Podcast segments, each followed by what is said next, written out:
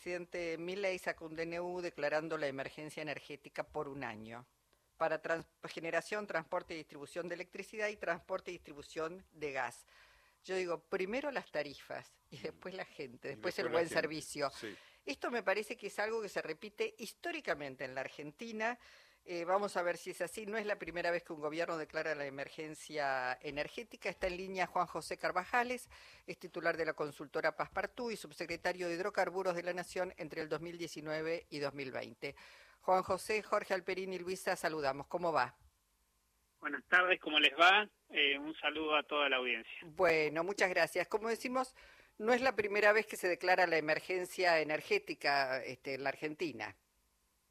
No, eh, en los últimos tres gobiernos, sí, de Mauricio Macri, Alberto Fernández y de Javier Milei, que está comenzando, eh, han debutado esas administraciones con una declaración, sea a través del Congreso o sea por vía de un decreto, de emergencia en el sector. Puede ser que, que comprenda todo el sector energético o que sea solamente para el sector eléctrico, pero esa declaración ha estado siempre en los últimos días de diciembre de, del inicio de cada una de estas tres administraciones. Ahora, cuando uno eh, indaga un poquito, nunca parece demasiado, digamos, el interés, por supuesto, el servicio, pero más que nada siempre se habla de tarifas y no de las obligaciones que tienen las empresas de brindar un servicio acorde con, este, bueno, con lo que deberían garantizar mínimamente.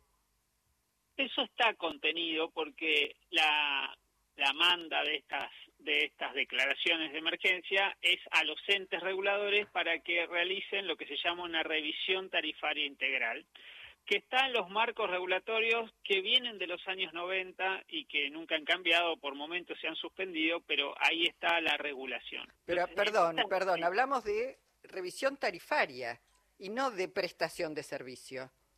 Es que está todo contenido ahí, porque cuando uno dice, ¿qué, ¿qué abonar? Cuando yo pago mi factura, ¿qué estoy pagando ahí adentro de la tarifa? Entonces, esa tarifa puede ser que sea el costo mayorista del gas o de la energía eléctrica, puede ser que sea el costo de transportar esa energía o el costo de distribuirlo. Ahora, cuando uno, pongamos por caso la distribución eléctrica, ¿no? De norte y de sur, lo que uno conoce tiene más a mano. En la retribución, lo que se llama valor agregado de distribución, lo que se le paga a la distribuidora.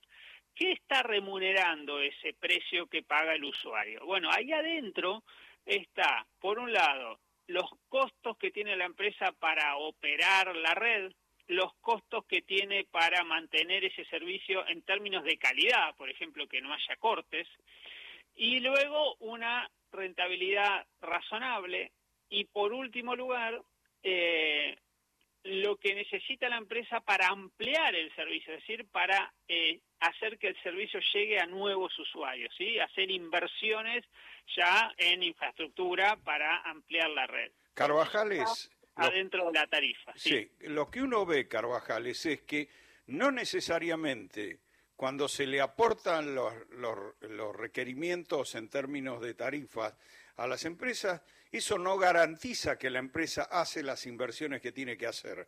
Es decir, que mm, si nos centramos tanto en lo tarifario y no en, en, la prestación, en las inversiones que hace o deja de hacer la empresa, estamos engañándonos. Ponemos el problema en la gente que paga poco, por ejemplo, este, y, requiere un buen servicio, y no lo ponemos en la empresa que, por ejemplo, eh, bajo el gobierno de Macri tuvo un 3.000% más o menos de, de aumentos y en muchos casos se vio que no se hicieron las inversiones necesarias. Entonces, digo, hay un defecto de siempre irse a lo tarifario, como si fuera la solución de todo, y eso no garantiza nada. Eso, es así. Es cierto que no garantiza nada, no es la solución de todo, pero es necesario. Y en caso de que la empresa incumpla, si tiene un plan de inversiones que luego no, no es llevado a la práctica, el ente regulador avanza con el establecimiento de multas y sanciones. Eso lo hemos visto y se ha aplicado. Y no, no, y no, no rindió. Es decir, volvemos a, lo, como usted dice, tres gobiernos en el verano, siempre pasa lo mismo. Es como que ya sabemos algo que va a pasar, como una, este, una profecía autocumplida, digamos. Sabemos que va a suceder y no se soluciona. Y parece que las empresas no tienen ninguna responsabilidad y que todo lo que sucede es que no les pagan lo suficiente. Y eh, transmiten esa impresión, Carvajales, yo no sé si usted lo ve de otra manera, pero la sensación que uno tiene es que siempre el problema está en el que el usuario no paga lo suficiente.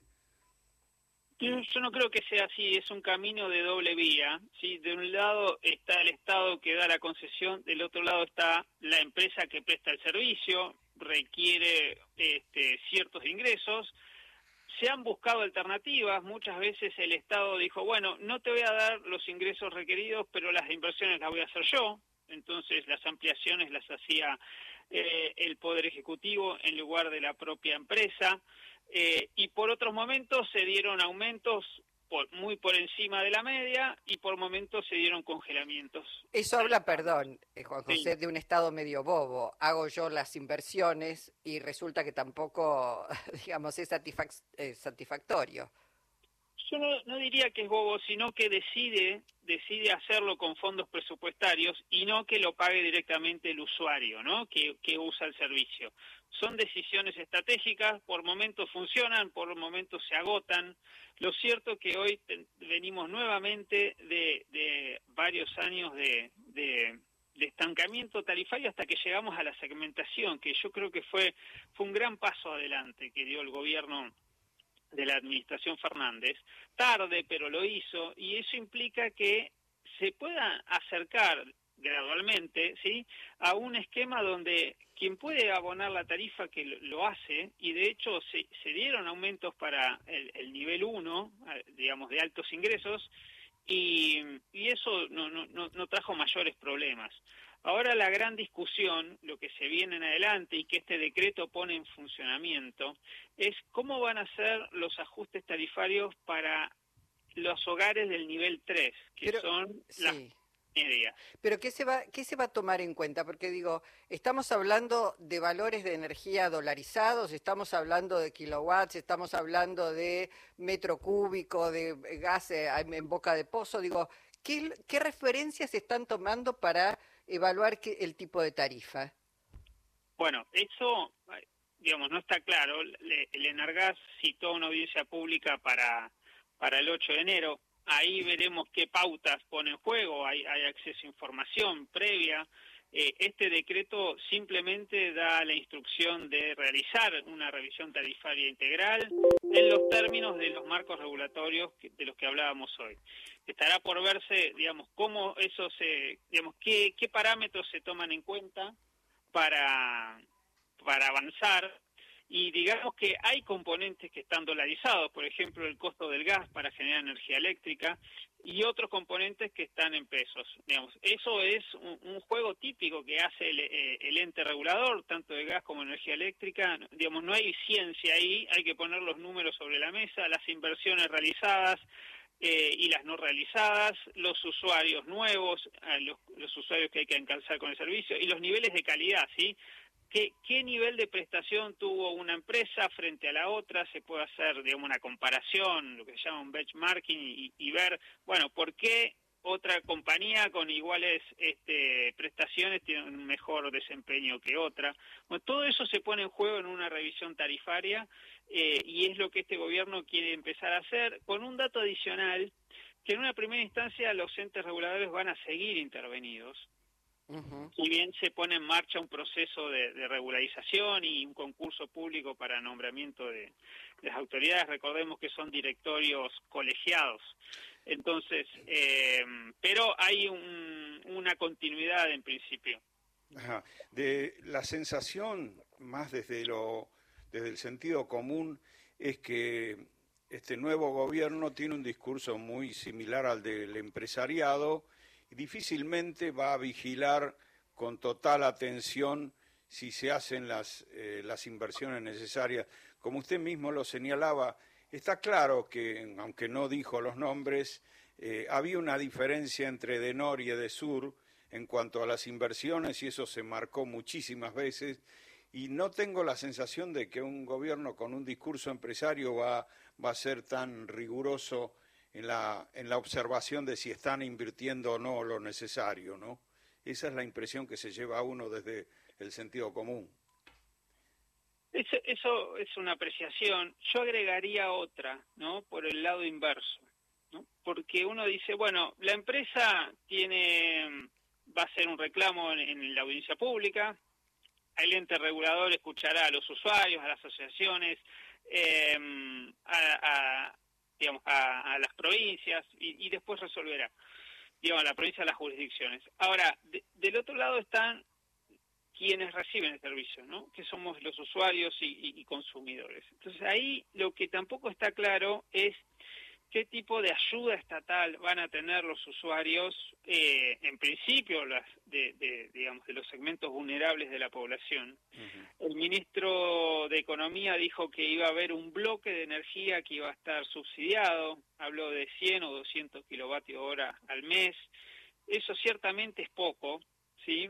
Eh, y por encima de eso pareciera que va a haber tarifa plena. Si esto efectivamente es así, vamos a ver aumentos de más del 300% para este, las franjas medias bajas de la población, ¿no?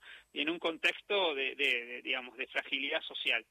Entonces, eh, por un lado está, bueno, qué se le reconoce a las empresas y por el otro lado es qué, qué, qué grado de protección social este gobierno está dispuesto a hacer eh, lo ha anunciado a través del Ministerio de, Capital Humano, eh, pero no hay mayor precisión de cómo se va a implementar. Claro, bueno, si uno piensa que al plan potenciar trabajo le van a dar 10 mil pesos más y estamos hablando de nivel de 78 mil pesos, está claro que eso quizás le salga una tarifa de, energía. Es, es increíble, pero digo, hay como una desconexión entre la realidad y las propuestas de, del gobierno. Francamente, este, uno ve los niveles este, de inflación después de la devaluación, que ya venían, digamos que digamos una inflación incontenible que se potenció con la devaluación. Está claro que son, son programas o planes que da la sensación que están absolutamente desconectados con la realidad social de la Argentina. Sí, y agreguemos un dato adicional que en este en este contexto es importante que eh, en el sector eléctrico este decreto no alcanza a las distribuidoras sacando de norte y de sur, sí, exceptuando estas dos del AMBA, porque es un servicio provincial. ¿sí? sí lo vamos a ver en el gas natural, por eso es relevante la, la audiencia del Energas pero en energía eléctrica eh, serán las provincias, ¿sí? Y vemos que estamos ingresando también en una dinámica donde el gobierno nacional, eh, bueno, se va a juntar el presidente con los gobernadores. Mañana, sí. Y empiezan a negociar eh, obras que el Estado iba a hacer, por ejemplo, la reversión del gasoducto norte, y ahora se va a quedar, se va a dejar en manos del sector privado. Y veremos también qué pasa con esto, ¿no? Con la distribución provincial de energía eléctrica eh, porque muchas de esas distribuidoras le deben energía a Camesa, el pago de la energía a Camesa, que es una entidad nacional. Mm. Eh, entonces, muchas veces para no aumentar en las provincias dejaban de pagar la energía mayorista al Estado Nacional. Hay una ley de presupuesto que reguló esto en cuotas, 90 cuotas, pero bueno, eh, yo creo que va a estar también encima de la mesa en esta negociación federal, llamémosle, eh, porque en ese ámbito el Estado Nacional no tiene, no tiene jurisdicción. Clarísimo. Juan José, muchísimas gracias por su participación en Encuentro Nacional. ¿eh? Al, contrario, fue un placer. Un saludo a toda la audiencia federal. Gracias, hasta pronto. Juan José Carvajal es titular de la consultora Paz Partú y subsecretario de Hidrocarburos de la Nación entre el 2019 y el 2020.